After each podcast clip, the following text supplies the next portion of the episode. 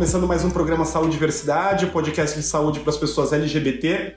O nosso programa foi gravado sexta-feira, dia 4 de setembro de 2020 e vai ao ar todas as segundas-feiras. É, não se esqueçam que nós estamos em todas as redes sociais agora, a partir dessa semana, e também estamos no e-mail saudiversidade.gmail.com. Saudiversidade se escreve com a junção da palavra saúde e diversidade. Saúde e diversidade. Eu sou Mário César Vilhena e tô aqui com a minha amiga Vivian Avelino Silva, a famosa Vivi. Oi, Vivi! Oi, Mário, tudo bom com você? Tudo. Estamos quarentenados? Estamos ainda, né? Quarentenadíssimos, isolamento social, mas no isolamento social é bom ouvir música. E neste programa de hoje a gente vai ouvir este som.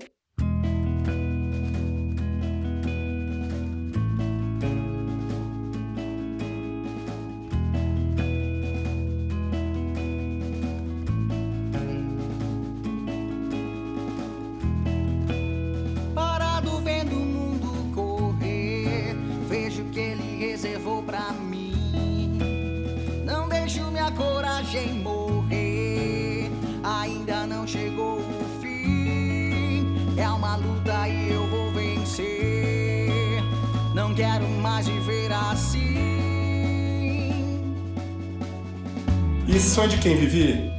Esse som é do Eric Barbie, que foi uma indicação do próprio Xande Peixe, nosso entrevistado de hoje. Muito legal. Então, durante o nosso episódio, o Eric Barbie vai nos beneficiar com esse som incrível. Muito bom. Nosso convidado de hoje, Mário, é o Xande Peixe, 48 anos, homem trans, pai e avô, e veio conversar com a gente sobre esse assunto tão importante, que é a transexualidade masculina. Ele também é coordenador do Instituto Brasileiro de Transmasculinidades. É, muito bem-vindo, Xande. Obrigada por ter vindo. Oi, Eu que agradeço o convite.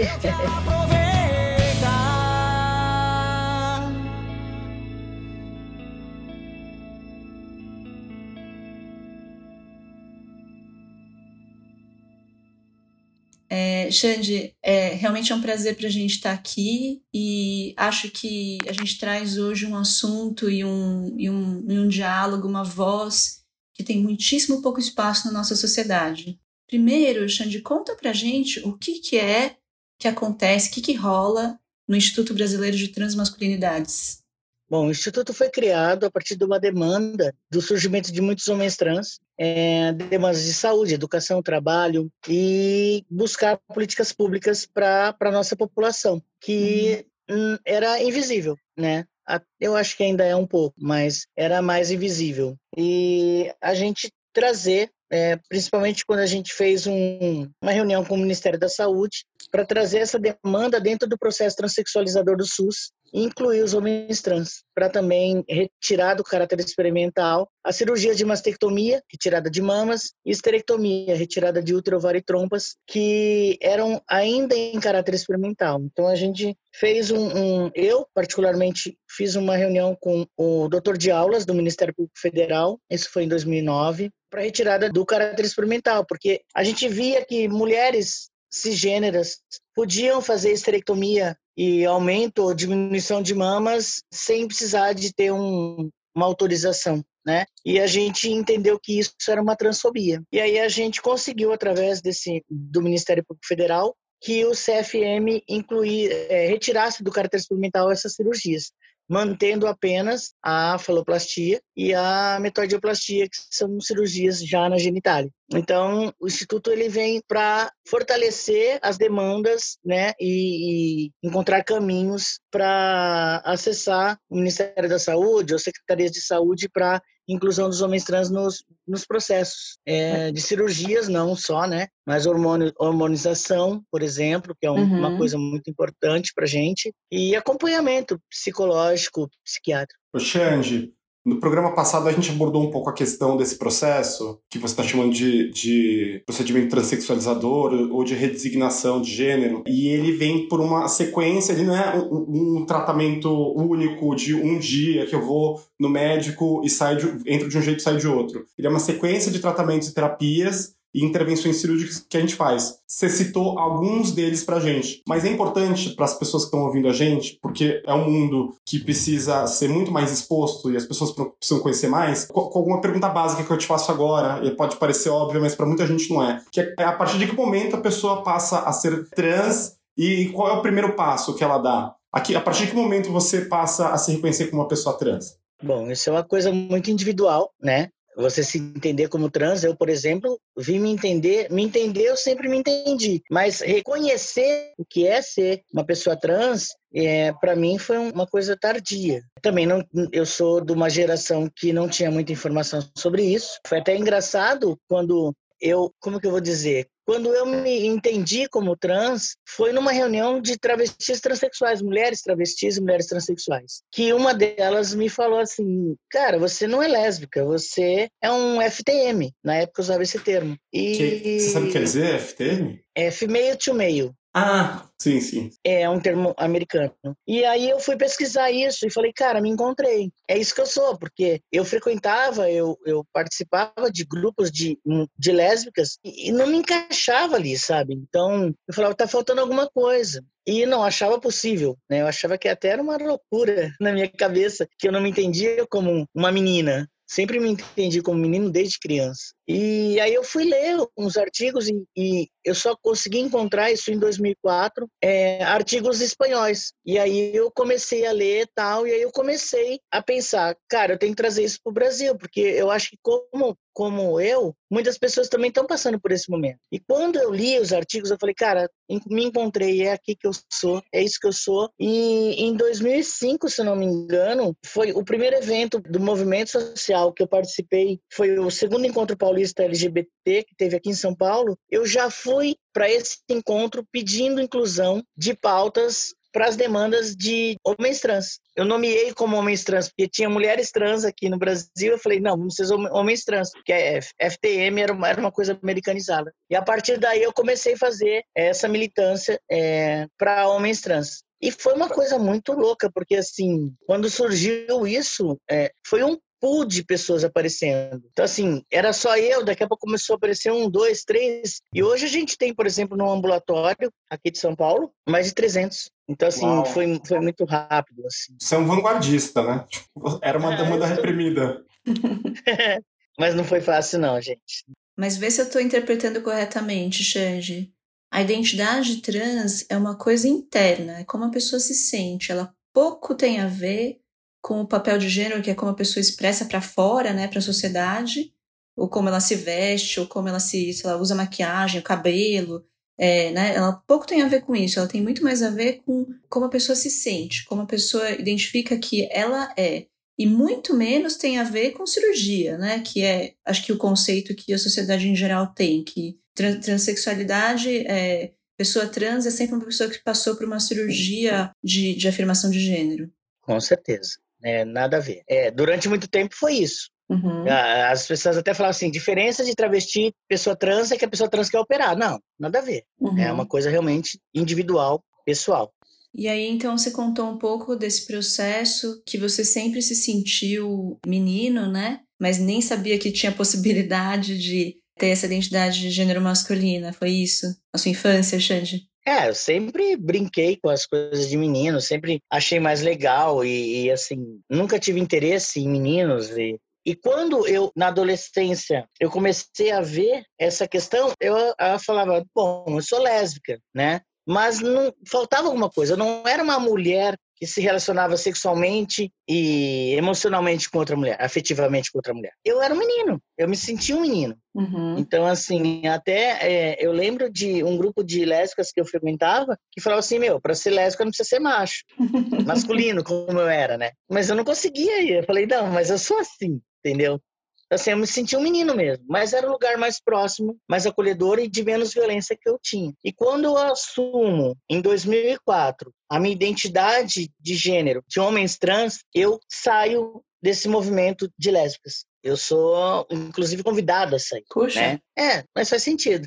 Você se sentiu, você se sentiu de alguma forma que houve alguma forma de preconceito ou não? Você acha que só realmente você estava num, numa outra posição? Não, eu não, não senti preconceito não. Eu acho, eu acho que realmente a gente é, tem uma questão de tipo, nós temos nossas caixinhas que têm demandas, especificidades diferentes, temos uma coisa que é em comum, né? Todo mundo junto, que é contra a intolerância, contra o preconceito e tal. Mas algumas coisas são específicas de cada caixinha. Né? Eu vou colocar caixinha ou sopa de letrinhas, como, como no livro da Regina Facchini. Nós temos a sopa de letrinhas, então assim, cada letrinha tem a sua especificidade. LGBTQIA+, né? Todo mundo vai falar. Tem sua especificidade própria, mas ao mesmo tempo tem aquela questão de contra o preconceito, contra a intolerância. Eu odeio essa palavra, mas é isso, entendeu? Nesse processo você sofreu muito preconceito? Então, de 2005 a 2007, praticamente eu estava sozinho procurando essas demandas. Tanto que teve a primeira Conferência Nacional LGBT e eu me inscrevi como homem trans e tinha alguns GTs e assim, era uma pessoa, uma pessoa por GT. Eu falei, cara, mas eu tô sozinho. GT, grupo de trabalho.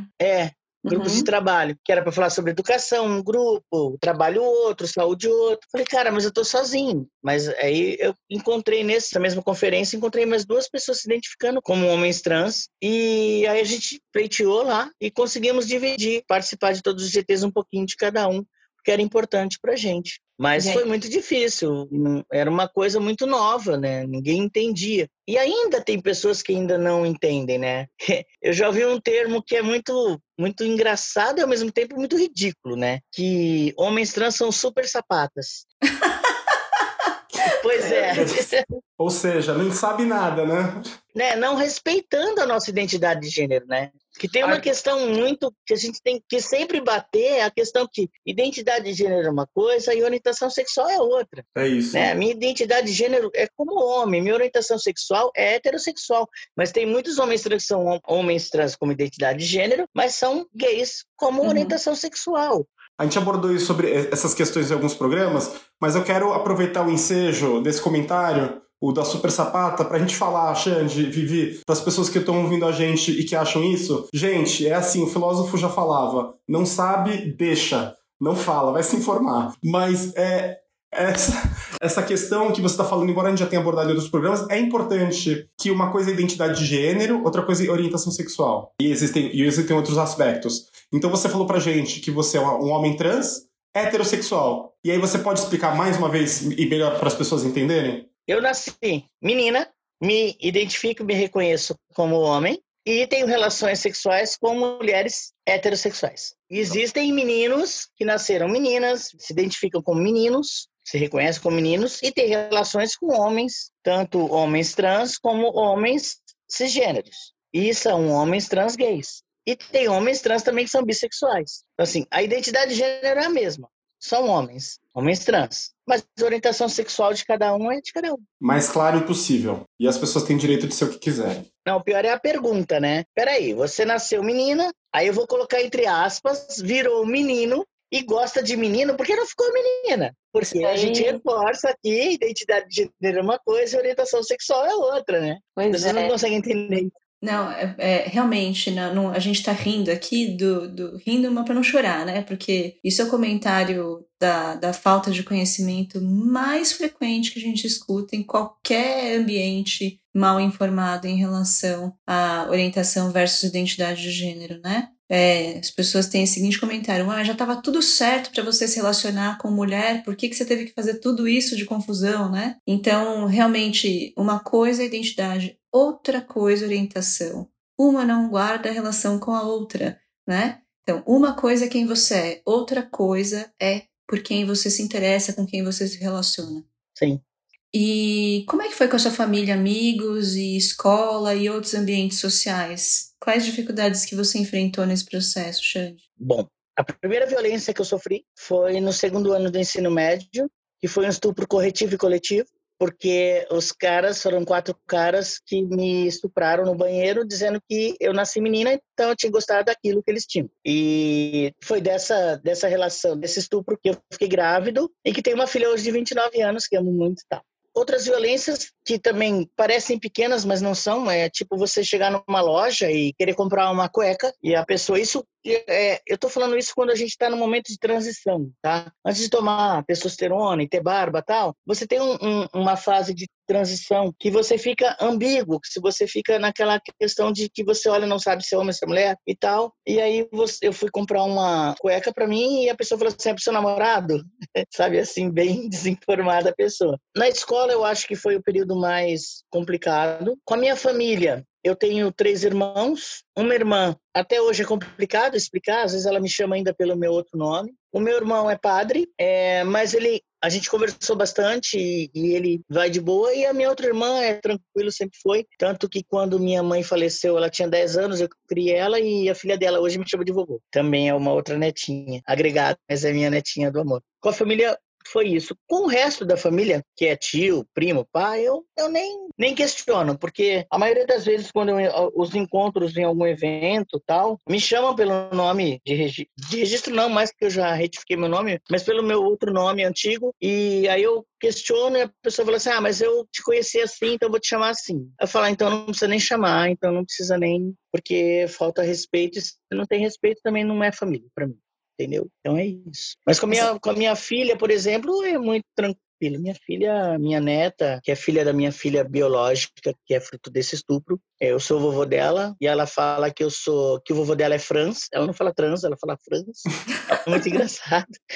É, e ela fala, ela fala assim, meu vovô é, nasceu de pepeca, mas ele é um homem. Então, assim, ela Pronto. tem sete anos. Natural, e... é natural para ela. Criança é, é uma coisa incrível, né? Você explica, não, ela é entende, acabou, ponto. Não fica questionando, Sim, não né? fica, né? Com minhoca cabeça. Se alguém falar com ela, ela só vai falar assim, é isso. E acabou. E aí muda de assunto, vai brincar de outra coisa e não, não fica num, num processo Nossa. de questionamento. Simples como podia ser para todo mundo, né? Pois é essa experiência que você contou e que acabou de revelar pra gente, ela a dor deve ser imensurável. Só você deve saber o que você passou e assim como é, é, isso que você contou pra gente, é, outros diversos casos acontecem Brasil adentro. E eu acho que a importância da gente estar tá aqui, Xande, conversando sobre isso e revelando essas questões para toda a sociedade, é porque, embora o Brasil ainda seja um país em que tenha muitos direitos civis e políticos, sociais, econômicos e culturais garantidos pelo Supremo Tribunal Federal, pela legislação e por algumas políticas públicas que vieram até poucos, poucos anos atrás, somos campeões na violência é, contra as pessoas LGBTs e na violência trans, principalmente. E é muito louco, porque é, é um Brasil, é um Brasil, é um país que é campeão no consumo de pornografia trans, e ao mesmo tempo a violência contra a pessoa trans é gigantesca. Sim. Por isso que é importante a gente botar a boca no trombone e falar para todo mundo, porque as pessoas têm que saber que esse tipo de coisa acontece. É, não, a gente vê a, a violência é, há pouco tempo, quando a Natura faz uma, uma campanha e põe um homem trans, e aí você vê os comentários, assim, absurdos, né? Eu, eu lembro de um comentário que me marcou muito, é assim, bom, um, a mulher mais, mais sexy do Brasil é um homem e o pai do ano é uma mulher. Então você fala, cara, como assim? Né? Não respeitar mesmo a identidade de gênero das pessoas, né? Que falar que Pablo é a mulher mais sexy do, do Brasil e o pai do ano seria o Tami. O problema maior é que hoje a gente está numa conjuntura política muito complicada e as máscaras caíram, né? E parece que foi liberado você fazer o que você quiser com as outras pessoas. Foi, foi validado, né? É, é, foi validado. Então, assim, eu lembro no dia que o Inominável foi eleito, muito eu estava passando na rua e passou uma mulher negra com um black enorme, linda. Aí um cara passou de carro, parou o carro e falou assim: aí, neguinha, agora você vai voltar pra senzala. Então, a partir daquele dia, eu falei, cara, as, as, coisas ferraram, entendeu? E no bairro onde eu morava, em São Paulo, antes de vir pra cá, no dia da eleição dele, que ele foi eleito, um, um, alguns prédios perto de onde eu morava gritavam assim: agora a gente pode matar viado, agora a gente pode matar travesti. E, consequentemente, isso, isso adoeceu muito, adoeceu muito as pessoas trans. É, depois dessa, vou falar uma palavra aqui, maldita eleição, eu perdi, só eu perdi cinco amigos homens trans. Assassinados? Não, se suicidaram. Porque, diferentemente das mulheres trans ou das travestis, que são as pessoas matam elas, os homens trans têm se suicidado muito. Você vê pouco caso de assassinato de homens trans. Existe, mas a maioria dos homens trans se suicidam por não, não aguentar a pressão, não aguentar essa violência que a sociedade tem. Não deixa de ser uma transfobia, né? Porque, cara, você sai na rua. Eu sou hoje, vou colocar entre aspas de novo, eu sou um cara passável, porque que eu uso testosterona, eu tenho barba, eu fiz a já retirada das mamas, tudo. Então eu sou um cara passável. Quem me tromba não sabe que eu nasci biologicamente uma mulher, mas existe aquele processo de transição. E aí você você vê os meninos assim sofrendo muita violência na rua, muita violência de xingamento, de, de várias questões. Eu passei por uma situação que é uma coisa que eu, que eu questiono muito. Eu, eu chamo assim, é um processo das leis que a gente tem garantido, mas é um processo de cavalo de Troia. Porque assim, eu aprovo que é, eu posso ter trocado no cartório nome e gênero, certo? Certo. Eu vou lá no cartório, troco meu nome e meu gênero. Mas eu tenho, eu não tenho mais mama, tenho barba, tudo. Mas na hora de eu ser abordado pra, pela polícia na rua, quem já tomou geral, principalmente os homens, da polícia, a primeira coisa que eles fazem é meter a mão onde? Onde a gente não tem alguma coisa que eles procuram. No saco. E quando eles percebem isso, isso. E quando eles percebem isso, aí já vem uma violência. Eu passei por isso é, o ano passado, uma polícia me abordou, parou, pediu documento, dei e tal, me deu uma geral. A hora que perceberam, eles me colocaram na viatura, pura e simplesmente. Meu Deus, cheio. E me der, e deram uma volta comigo, tipo, uma hora. Eu falei, cara, eu vou morrer. Porque é a primeira coisa que a gente pensa, vou morrer. Porque começaram a zoar com a minha cara tal. E aí, de repente, aí me largaram no lugar longe de onde me pegaram. Eu falei, que bom, que bom, graças às deusas, aos orixás, que me largaram vivo. Mas a gente não sabe se a gente volta, entendeu? Então, assim, é, são, são coisas muito tipo, ah, legal, criminalizou a homofobia, criminalizou a LGBTfobia, quer dizer, né? Mas, por exemplo, eu tenho nome social. O nome social não, já é um nome retificado. Eu cometo um crime, por exemplo, eu vou para que cadeia? Se eu for para uma cadeia masculina, eu sou um homem de vagina. O que vai acontecer comigo dentro dessa cadeia? Se meu nome e meu gênero estão retificados, isso não foi pensado. Então é muito conta-gotas, sabe? Muito conta-gotas. Então eu, eu, faço um processo aqui, que eu mudo o nome e gênero, mas eu não penso na, na outra parte, que é eu sou um, um ser humano. Posso cometer um crime. Se alguém fizer alguma coisa com a minha filha, eu vou matar e pronto, vou preso. E aí? Vamos por aonde? Se meu nome e meu gênero, que não aparece, não tem não é como um, um, documento de divórcio, que tem uma atrás da certidão uma. Eu esqueci o nome daquele negócio. Uma verbação. Não tem. Mudou e pronto. Então, assim, vamos mandar para uma cadeia masculina. E aí, o que vai ser de mim naquela cadeia? A gente pode te dar até outro exemplo, Xande, que a gente discutiu outro dia, eu e o Mário, relacionado àquele, àquela restrição para doação de sangue, né, de homens que fazem sexo com homens. A pergunta no, no formulário de, de triagem é somente para homens. A pergunta é se a pessoa fez sexo com outro homem. Ou seja, uma mulher trans, eles não fazem essa pergunta, né? Porque mulher trans é, não existe, na verdade, não. Essa categoria é invisível, né? E homem trans, então eles vão perguntar a mesma coisa. É muito maluco, né? Assim, como realmente é invisível a um ponto de, de coisas muito básicas, as pessoas sequer cogitarem é, incluir é, essas categorias de pessoas não cis é, e reconhecer que elas existem, né? A gente tem um, um documento, eu não lembro o nome agora, que foi feito há muitos anos atrás, que aí a gente questionou essa, é, essas coisas sobre HSH, lembra HSH que existia? Uhum. Homens que fazem sexo com homens, e aí incluíam antigamente travestis e mulheres trans. Uhum. Aí criaram, isso foi o Ministério da Saúde, criaram, eu não lembro o ano que foi, mas criaram um documento que é, é gays e outros HSH, incluindo travestis transexuais. Cara, como assim, né? Ainda existe esse documento. Então, assim, é muito retrógrado, cara. É, não, mesmo o governo não consegue, o Ministério da Saúde, vou falar especificamente sobre o Ministério da Saúde não consegue acompanhar essa questão, né? Não consegue colocar a palavra travesti, parece que pesa tanto travesti, mulheres transexuais, homens trans. Por exemplo, eu ir no ginecologista. Uhum. Do jeito que eu tô hoje, eu já fui fazer uma mamoplastia, é uma mamoplastia não, desculpa, uma mamografia. Uhum.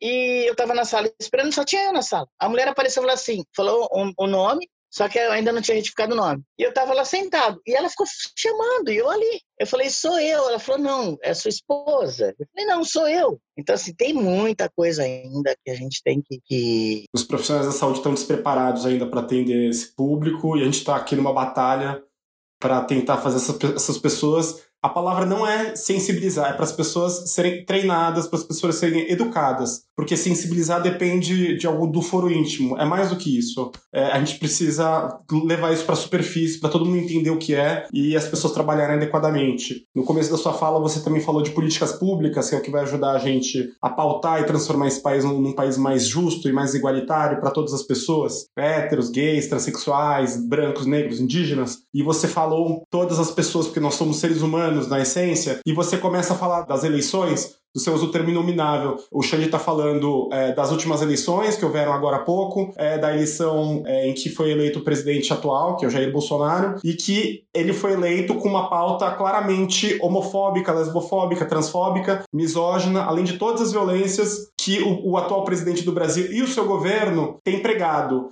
O reflexo disso é o que o Xande acabou de contar. O reflexo disso é que as pessoas se sentiram habilitadas para violentar as pessoas gratuitamente. É por isso que a gente está falando sobre isso isso e é por isso que a gente precisa batalhar é, para que esse discurso mude. As pessoas não podem terem discursos agressivos, violentos, homofóbicos, transfóbicos, misóginos e qualquer coisa que seja violenta, tá? principalmente quando é o representante do país. Xande, é muito importante isso que você revelou pra gente e uma coisa que me chamou muita atenção em toda a sua história, toda, toda essa meia hora de conversa que a gente teve até agora, é que você começa contando do seu começo, da sua empreitada em que você não descobriu nada no Brasil e você foi criando uma porta para depois arrombar essa porta. Então não tinha porta nenhuma, você queria a romba trazendo os conceitos de transfobia para o seu universo. E hoje a gente tem, mesmo que minimamente e sendo dilapidada pelo governo, uma política pública de saúde LGBT. Você pode contar para a gente um pouquinho é, como foi esse trabalho de construção, o que, que foi conquistado do, do seu período de descoberta para hoje, por favor? Eu vou começar com o processo transexualizador do SUS, que a primeira conversa foi em 2005. Foram chamadas algumas mulheres trans e eu fui convidado como homem trans para criarem políticas para essa população de saúde dentro do SUS. Mas a inclusão de homens trans só veio em 2013. Né? Eu fiquei de 2005 até 2013 esperando essa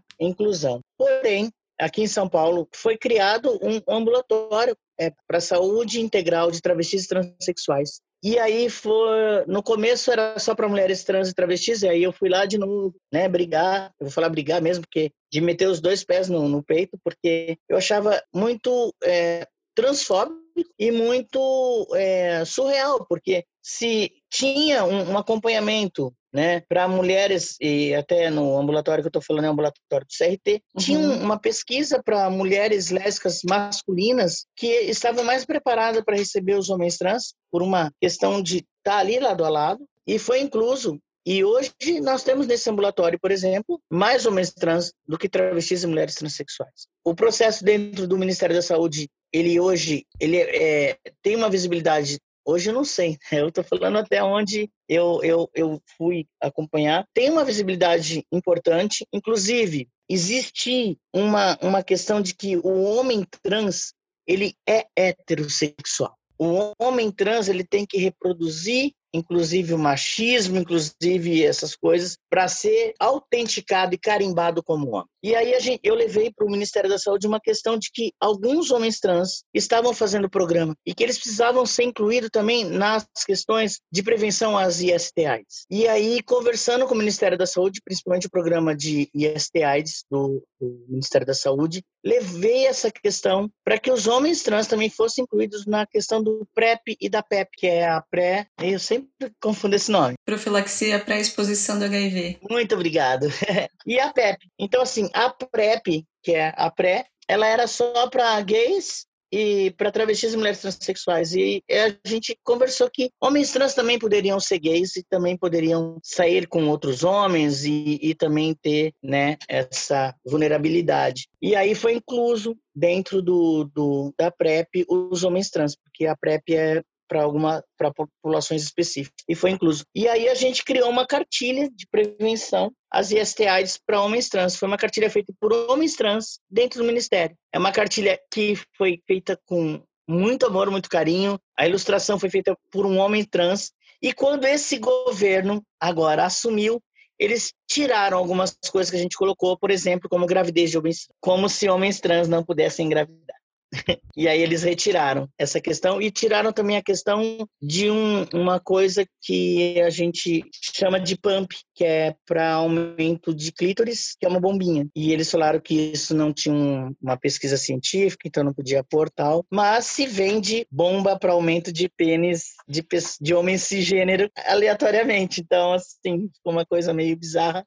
Eles retiraram essas partes da cartilha, mas a gente continuou divulgando a cartilha que a gente fez originalmente, como uma forma também de resistência. Esse é o problema, né, Xande? Quando retira, dá a impressão para o governo que vai acabar o problema, mas não, né? As, as pessoas continuam utilizando e, e, e, e praticando o pumping ou, ou, as pessoas continuam engravidando e agora sem informação. É, esse é o problema, né? Esse é o desdobramento. Sim, é sem prevenção, sem nada, né? Que nem a questão da hormonização, que a gente fala muito sobre isso, né? Faz um acompanhamento, porque hoje em dia é muito fácil você colocar na internet, eu quero comprar uma testosterona, mas aí você tem que fazer um monte de exames, né? Um monte de coisa. Então, assim, isso é prevenção, né? Redução de danos, eu vou dizer isso. É uma redução de danos. Se você tiver um norte, você vai fazer a coisa certa e você não vai prejudicar a sua saúde, né? Que efeitos colaterais que o processo de afirmação de gênero pode provocar, Xande? Você passou por ele, né? Quais que foram os benefícios de um lado e que tipo de efeitos colaterais podem acontecer e que as pessoas precisam ter atenção? Bom, como eu, me identifiquei, me, me entendi como um trans em 2004 e a internet está aí, e eu consegui descobrir como me hormonizar sozinho, eu comecei a tomar hormônio aleatoriamente. E em 2006 eu tive dois AVCs, porque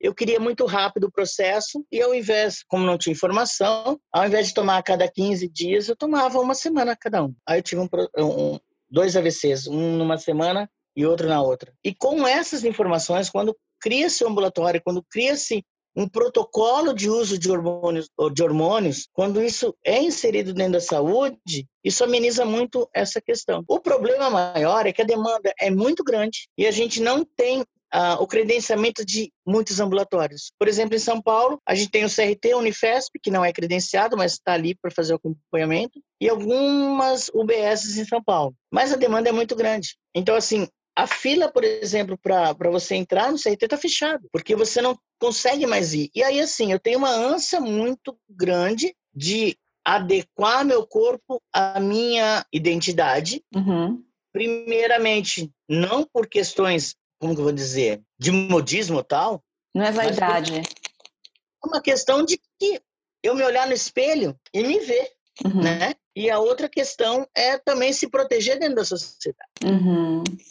Muitos homens trans é, sofrem violência porque se identificam como tal, mas quando chega num lugar, a pessoa olha e não vê um homem ali. Porque uhum. nossa sociedade binária, nojenta, tóxica, ela identifica homem com um padrão específico. Então, assim, para eu não sofrer violência, eu tenho que ter barba, eu não tenho que ter peito. Então você começa a correr atrás por fora. E o sistema, ele, ele dá essa abertura para você burlar ele, porque e isso acaba com as pessoas, porque o uso da testosterona sem acompanhamento ele é muito perigoso para o fígado, é muito perigoso para os ossos, né? É, é que nem aquele negócio que o pessoal toma para bombar em academia pode uhum. matar. Né? Se você não tiver um acompanhamento, você, você pode se ferrar. Assim, é muito importante os ambulatórios, mas hoje a gente tem um processo de credenciamento muito parado. É uhum. muito difícil o credenciamento para isso. No Brasil, a faloplastia ainda é em caráter experimental. Mas uma pesquisa que eu fiz, não é uma pesquisa oficial, mas é uma pesquisa que eu fiz conhecendo muitos homens no Brasil inteiro, 90% dos homens trans não querem fazer a faloplastia. Explica pra porque... gente que, para quem está ouvindo, Xande, que eu acho que não é uma palavra que é comum, né? O que é a faloplastia?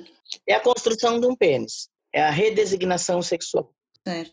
Na cirurgia tem uma técnica cirúrgica, né, de usar tecido, da, por exemplo, dos grandes lábios para conseguir construir é, a pele da, desse novo pênis que vai que é a faloplastia, né? Eu não sei se exatamente é, é, essa região da pele que é usada, mas é uma cirurgia de alta complexidade uhum. e que não, ela não tem uma funcionalidade. É como se você colocasse um pênis implantado de borracha em você e ficasse lá. Uhum. Para os homens trans, na maioria deles, eu vou dizer 90%, a cirurgia mais importante é a mamoplastia. Porque durante é. muito tempo eu tinha mamas muito grandes. Eu tinha barba e mamas. Imagina como era a situação, né? Eu lembro uma vez no avião, eu estava com o braço cruzado, a comissária de bordo falou assim: "O senhor quer alguma coisa?" Aí eu baixei o braço e falei assim: "Desculpa, senhora". Eu com barba, né? Mas o, o que chamou para um feminino foi a mama. Então assim, a mamoplastia é a cirurgia que eu acho que é mais importante para um homem trans sobreviver nessa sociedade, porque quando você faz a mamoplastia, você tem uma segurança de não ser lido como uma mulher cisgênero. E eu era uma mulher de barba, hein?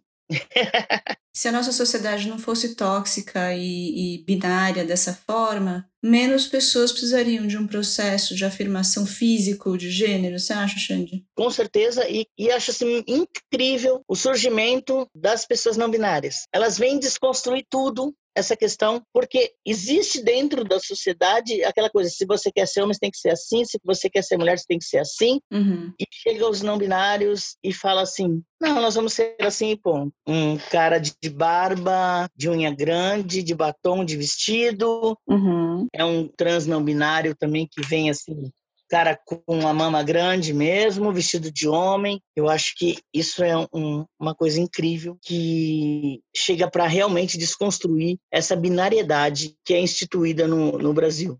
Apesar que, com certeza, a discriminação também é grande. Eu acho que essa moçada nova tem peito para chutar o balde e falar assim: é isso mesmo, vai ter que engolir, entendeu? Eu percebo na nossa sociedade é, que por mais que a gente esteja cada vez mais apertando o parafuso do fascismo e dando voltas e espirais para as coisas ficarem piores, vão pipocando ilhas de resistência que eu não reconhecia antes. Então, uma juventude gritando coisas que antes, na nossa juventude, a gente não gritava, por exemplo, isso que você está contando para gente, né? Xande, você citou bastante a, a violência né, e, a, e o estigma é, e muitas vezes as pessoas acham que tudo isso chama homofobia, sempre. Qualquer preconceito contra a pessoa LGBTQIA. Fala pra gente a diferença entre homofobia, lesbofobia, transfobia. É tudo igual ou não é igual? Não, são coisas específicas, né? É que homofobia, eu acho que ela serve para a letra LGB, né? Uhum. E transfobia para travestis e transexuais. Uhum. Tanto homens trans como mulheres trans. Mas eu acho importante realmente a gente falar separadamente bifobia, lesbofobia, uhum. gayfobia, transfobia. Porque as violências são bem diferentes, elas são bem. Por exemplo, lesbofobia, além da, da violência é, da questão de orientação sexual, ela tem uma violência né, misógina contra a mulher, né? Uhum. Gayfobia, aquela coisa de né, chamar de mulherzinha, de baitola, de não sei o quê, eu acho que tem um, uma diferença muito grande, a questão da bifobia, né? É a, a, aquela questão de que bissexual é que sai com todo mundo, e a gente sabe que não é isso, né? A gente uhum. sabe que é, bissexuais são pessoas que se relacionam tanto com homem quanto mulheres, mas não necessariamente ao mesmo tempo, né? Porque parece que viram um bacanal, né? E a transfobia é realmente essa questão dessa porcaria que, que criaram aí hoje de ideologia de gênero e, putz, é, é uma coisa muito complicada que você vê se alastrando, as pessoas falam como sem saber o que é, né? Uhum. E tipo, aquela coisa, é, Deus te fez homem, você tem que ser homem, Deus te fez mulher, você tem que ser mulher. Uhum. a religião, ela permeia muito, ela está muito influenciada nisso. Uhum. E a violência tem um nome, né? As pessoas usam Deus como uma forma de violentar essas pessoas, né? E eu, eu, eu tenho a minha religião e, e, assim, você vê muito forte as pessoas usarem a religião como uma desculpa, né? Para poder fazer aquilo. A sua fala se faz importante, a sua fala se faz importante porque essas fobias todas, elas são muito mais do que a outra pessoa não gostar de uma pessoa trans, de uma pessoa lésbica. As violências, elas vão escalonando num nível que chegam à morte das pessoas. Então, assim, partem, podem partir simplesmente da pessoa não se aceita, dela ser expulsa do, dos espaços, espaços sociais, quer dizer, então, que ela pode ser expulsa da escola, ser obrigada a sair da escola, da igreja, que em muitos lugares do Brasil é o único lugar de acolhimento, e de ter medo de andar na rua, da pessoa não falar assim, puta, eu vou ter que ir pra padaria agora, eu tenho que ir pro bar para comprar eh, cigarro, cerveja, água, pão, e eu tô com essa roupa, vou ser agredido. Ou até sair à noite e ter medo da própria polícia, que é quem deveria garantir a nossa segurança. E então aí os índices de mortalidade da população LGBT no Brasil. É isso que, que, que representa essas fobias todas e é, é, a importância da sua fala, acho que reside aí, né? Ou tamanha falta de espaço, tamanha falta de oportunidades, tamanha pressão, falta de suporte social em todos os sentidos, que a pessoa se vê sem saída é, até o ponto de cometer o suicídio, como foi o caso dessas pessoas que o Xande comentou no começo da nossa conversa, né? Eu, eu, eu mesmo já pensei várias vezes. É, cara, chega um momento que você fala assim, meu, não tem pra onde ir. Eu, primeiro eu não consegui emprego porque eu era trans. Hoje eu não consigo emprego porque eu tenho mais de 40 anos. E aí, assim, é muita violência vindo, assim, porque você uhum. batalha a vida inteira para ser reconhecido. Aí você tem uma passabilidade, aí você fala, não, agora vai. Mudei nome, gênero, tenho passabilidade, agora vai. Aí você esbarra na questão da idade. Demorou muito tempo para eu ter essa oportunidade. Aí ferra tudo, sabe? É, é, é muito complicado. É, a questão do emprego ainda é uma questão muito, muito complicada. É, as pessoas, elas primeiro colocam a tua identidade de gênero na frente do que a tua qualificação, do que a tua qualidade de produção a sua uhum. produtividade. Então isso é muito complicado. E aí também se revela outra diferença, por exemplo, de um homem gay, que é só disfarçar no emprego, não falar nada, falar minha mulher mora no interior. E tá tudo bem, ele continua sendo o que ele quiser. Uma pessoa trans não, né? Tem um marcador ali que é nítido e a pessoa tem que lidar com essa violência todos os dias, que pode ir de não arranjar emprego, se arranjar com piadinha, com não, não promoções, a demissão. Sim, sim. É violento demais. Eu não consigo é, ver ainda, ainda não pesquisei sobre isso, quando uma pessoa faz a retificação de nome e gênero na, na questão de empregabilidade. Mas, se você não falar que você é trans, você corre o risco também de ser, entre aspas, eu vou pôr, tá? Descoberto. E aí vem a questão de banheiro, que é uma questão tão bosta, mano, sabe? Mas as pessoas se preocupam muito que banheiro que você vai usar, né? É, é, eu lembro que eu fui num, num, num pagode uma vez, num, lá na Querupita, lá na Bela, da Bela Vista, e eu fui na fila do banheiro do, dos homens. E eu fui lá, pá, pá, pá. Chegou na minha vez, quando eu olhei, não tinha a casinha, só tinha o mictório. E eu fiquei parado, mano. Aí o cara de trás falou assim: Ei, mano, vai ou não vai? Eu falei, cara, preciso fazer o número dois. Porque eu não tinha como fazer. Aí falou assim, vai ter que negociar com as minas. E isso parece engraçado, mas é uma coisa muito complicada, né? É, dentro de uma empresa, se você vai no banheiro e a pessoa vai falar por que, que aquele cara só vai no banheiro fechadinho? Por que, que aquele cara não usa o mictório? Então, assim, começam os questionamentos. E aí você, cara, você fica perdidaço, com medo mesmo. A minha, minha violência sexual foi dentro do banheiro público. Então, assim, eu, durante muito tempo, não frequentei banheiro público. Então, assim, imagina você dentro de uma empresa, a empresa fala assim, ah, não sei, que banheiro que você vai usar? Usa deficiente. Aí quer criar mais uma caixinha pra gente, né? Criar um terceiro banheiro. Não é, acho que a sociedade tem que entender que somos pessoas, homens e mulheres, né? E que temos que escolher o lugar que a gente quer fazer xixi ou cocô, sabe, cara? O mesmo que o homem frequenta, eu vou frequentar, a mulher frequenta, a mulher vai frequentar, ou se eu quiser frequentar de mulher também. Pois é, né? No meu na minha casa aqui não tem, não tem plaquinha na porta. Homens e mulheres usam o mesmo banheiro. Por que não, né? Aí tem aquele discurso que uma travesti, uma mulher trans usar o banheiro feminino vai estuprar uma mulher. Gente, a mulher. Sabe? Eles sempre criam uma, uma coisa que nos, nos é, deixam como marginais para não poder ter direitos. Né? É, é, muito complicado. Você sabe que a gente podia lançar uma proposta de um estudo simbólico e do, do né, de todos os significados em, em torno do banheiro, porque a gente já falou desse assunto em outro episódio com a Fernanda, né? Que coisa maluca, né? Como é que as pessoas é, anulam a sua existência pelo banheiro, né? É uma coisa que tem um símbolo bizarro, é. A gente vai montar um bloco no nosso programa Banheiro Trans. O que você faria no banheiro trans? então, o que a gente não quer é isso, né? Ter um banheiro trans. A gente quer usar o banheiro que a gente quiser. Exato. Criar um banheiro para pessoas trans seria criar um The Sims. Daqui uns dias estão criando uma cidade, as pessoas estão jogando para lá. Deixa eu fazer uma pergunta que acho que é muito, muito importante. Eu, como profissional de saúde, quero muito ouvir o Xande. Você falou bastante de uso do nome social e eu sei que os serviços de saúde com frequência não respeitam isso, né? É, você falou de precisar ir ao ginecologista e não ser reconhecido, né? é, como uma pessoa que tem necessidade de um ginecologista, né? Nos serviços de saúde, que tipo de violência que você já sofreu? Como é? Como são os espaços para diálogo de identidade de gênero nos serviços de saúde? Porque o que eu sinto é que os profissionais de saúde têm uma deficiência na formação em relação às questões de saúde LGBT, principalmente saúde trans, né? Então conta pra gente quais foram as suas vivências e que sugestões você pode dar pra gente, quem educa novos profissionais e os próprios profissionais formados que ouvem a gente. Bom, primeiramente tem uma coisa que tem várias coisas, né? Mas é, é uma coisa muito que eu percebo muito dentro do, da saúde, principalmente nas UBSs, sem ser ambulatórios específicos para isso, né? Quando você tem, primeiro que é, as pessoas trazem coisas pessoais, a minha religião, essa coisa. Então, assim, eu já passei por, um, por uma coisa de eu, falar meu nome e a pessoa fala assim, não, vou escrever o nome que está no, no CRG, que é o documento. E aí eu falo assim, meu, existe uma lei, tá aqui, sabe? Tem a primeira, primeira questão de nome social foi uma cartilha de, de direitos dos usuários do SUS. E aí eu ter que levar, andar com aquela cartilha no bolso para mostrar. Aí a pessoa ainda fala assim, não, mas isso não chegou aqui, então não vou fazer.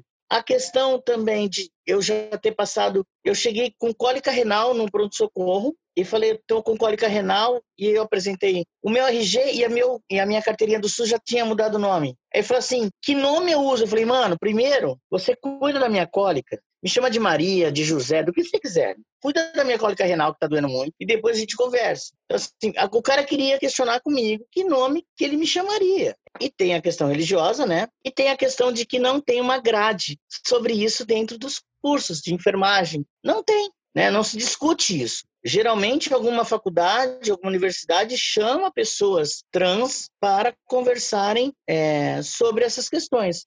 Vou, te, vou contar um caso rapidinho. Em 2006 eu fiz a minha esterectomia, retirada de útero, ovários trunkas. O hospital que, que fez a minha cirurgia foi um hospital referência da mulher, o Pérola Byton. Eu me senti no zoológico. Tinha um quarto específico para mim lá, e cada hora aparecia um tipo de enfermeira para ver o que, que era aquilo que estava ali. E aí aquela frase assim: Nossa, nem parece que você é mulher. Nossa, mentira que você é mulher. Então, eu acho que falta realmente um, um treinamento. E isso, infelizmente, sempre parte do movimento social, nunca parte do, do serviço de saúde. Isso é uma merda. Eu acho que o serviço de saúde tinha que estar preparado, já que tem. Não vou, não estou dizendo dos ambulatórios específicos, porque esses são preparados. E mesmo assim ainda tem é, o, o CRT, por exemplo, é o ser de referência, o primeiro ambulatório trans do Brasil, tal, mas ainda tem profissionais que ainda carregam a sua questão individual, pessoal, religiosa e não consegue é, fazer atendimento com respeito.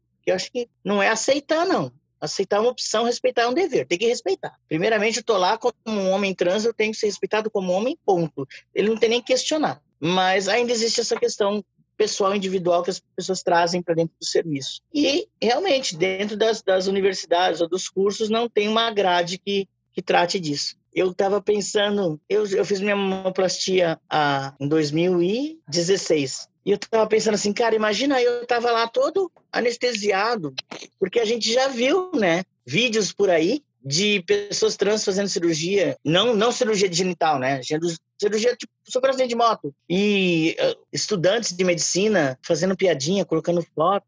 Então assim, você imagina a nossa vulnerabilidade se esses profissionais não têm respeito ou consciência de tudo. Você está anestesiado numa cama, num, num, num, centro cirúrgico, e ter profissionais homofóbicos, transfóbicos. O que, que acontece com a gente ali? Então, assim, é uma coisa que eu me preocupo muito também, né? E eu acho que falta realmente isso, uma grade dentro dos cursos de medicina, enfermagem, para falar sobre a questão LGBTQI+. É isso. Muito bom, muito bom, Xande. Muito obrigada por dividir essas experiências que foram fortes e dolorosos para você com a gente. Por um lado, a gente escuta você e sente você forte, sabe?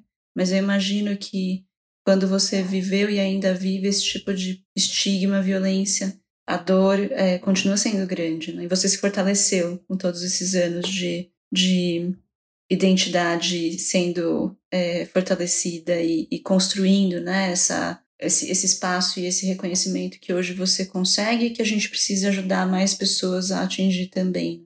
É uma questão de resistência. Eu acho que é isso. Não é, não é ser forte, porque dói. Dói. Né? Por mais que você. Eu estou numa caminhada de 20 anos de militância. É, é, a questão de você resistir, cara. Fala, não, vai ter que me engolir, é aqui. E, e essa é a questão do adoecimento mental de muitas pessoas trans. Que muitas pessoas trans não têm essa não é porque não tem, cara, é porque não está preparado para receber isso. Eu sou militante, é diferente. eu chegar num, num pronto-socorro e passar por uma situação dessa, eu tiro de letra. Aí fala assim: as pessoas trans não procuram a saúde. Não procuram por quê? Porque quando ela chegou lá, o segurança da portaria já discriminou, tal, tal, tal. Então, essa pessoa que não tem essa militância, essa bagagem política, que é uma pessoa que só quer cuidar de, um, de uma tosse, né? É, ela vai ser excluída ali, então ela não volta mais. Então, eu tenho visto também, se vocês me permitem falar, a morte de muitas pessoas trans por questões de saúde que pessoas cis não morrem. Por quê? Porque durante muito tempo foram, foi recusado para elas a questão da saúde. Hoje você vê pessoas trans morrendo de doenças. Meu, como morreu dessa doença? Essa doença é, é curável muito rápido, é, é, tem um tratamento. Porque quando chegou na porta para fazer o tratamento, ela foi excluída ali. Você está falando que a pessoa está com uma dorzinha, aí ela tem medo de ir para o hospital, aí de repente é um tumor e ela, a pessoa continua sem ir para o hospital e o tumor evolui para um câncer e a pessoa só vai para o hospital ser tratada quando já não há muito o que ser feito, né? Sim, é... porque quando ela chegou a primeira vez, ela foi chutada. Quando ela sai de casa, ela já, já é chutada, né? O processo de educação que a Vivi falou é um processo que ele tem que vir desde o segurança que está ali na portaria, o atendente da recepção até o médico, porque a gente fala muito do, do enfermeiro e dos médicos, mas a gente esquece que a gente tem uma porta de entrada onde às vezes uma travesti chega ali na porta do ambulatório, na, no ambulatório não, do uma UBS, por exemplo, eu estou falando de São Paulo, porque é daqui que eu sou, e o segurança já começa com piadinha. Então assim, cara, eu não preciso disso, sabe? A pessoa pensa assim, ó, não preciso disso, eu vou para casa, eu tomo um remédio, vou na farmácia, com qualquer coisa, passa essa minha dor. Aí quando você vê, o negócio já tá, já tá ferrado, entendeu? Eu acho que falta é, é, é esse, essa educação realmente de o pessoal gosta de falar muito de sensibilização. Acho que não é sensibilizar, não. E tem uma coisa que eu sempre bati muito, isso há muito tempo, é que quando uma prefeitura ou um, uma, um governo ele faz uma, um curso para profissionais de saúde ouvirem pessoas LGBTQI+, então assim, principalmente o profissional público. Ele tem alguma coisa lá que se ele fizer um curso, ele ganha horas e tal. Só que o que eu percebo é que esses cursos são facultativos quem vai assistir essas palestras são pessoas que não têm problema com pessoas trans ou com LGBTs. Quem mais precisava ir não vai, né? Não vai, e, e assim não tem. Então, assim, é obrigado aí. Tem que ser compulsório. Você vai, você vai ganhar umas horas lá, ou sei lá como funciona esse negócio de funcionário público, mas você tem que ir. Então, quem vai é quem não tem problema. Quem não vai é o que vai continuar tratando as pessoas LGBTs como se fossem lixo. Muito bem, mais uma vez, Xande, muito obrigado pela sua participação. Agora a gente vai para o último bloco do nosso programa. O nome do nosso último bloco é Cultura Transviada.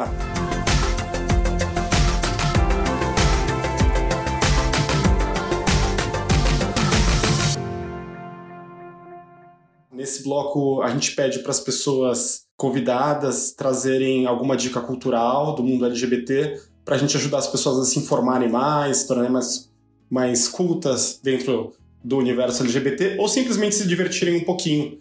E eu queria pedir para você, Xande, se puder nos dar alguma dica de livro, disco, é, filme, teatro. Bom, filme para homem trans, apesar de ter sido é, feito por uma pessoa cis, Meninos Não Choram. E o livro Viagem Solitária do saudoso João Nery, que é um livro que conta a história dele desde a ditadura até quando ele perdeu tudo, diploma, tudo, reconhecimento. É um livro bem interessante para você saber a, caminhada de um homem trans nessa sociedade tóxica. Hoje eu queria falar de um filme que ficou bastante conhecido recentemente, que foi A Garota Dinamarquesa. Fala sobre uma mulher trans. Ela roubou meu, livro, meu filme. É maravilhoso. Eu não acredito, eu nem sei.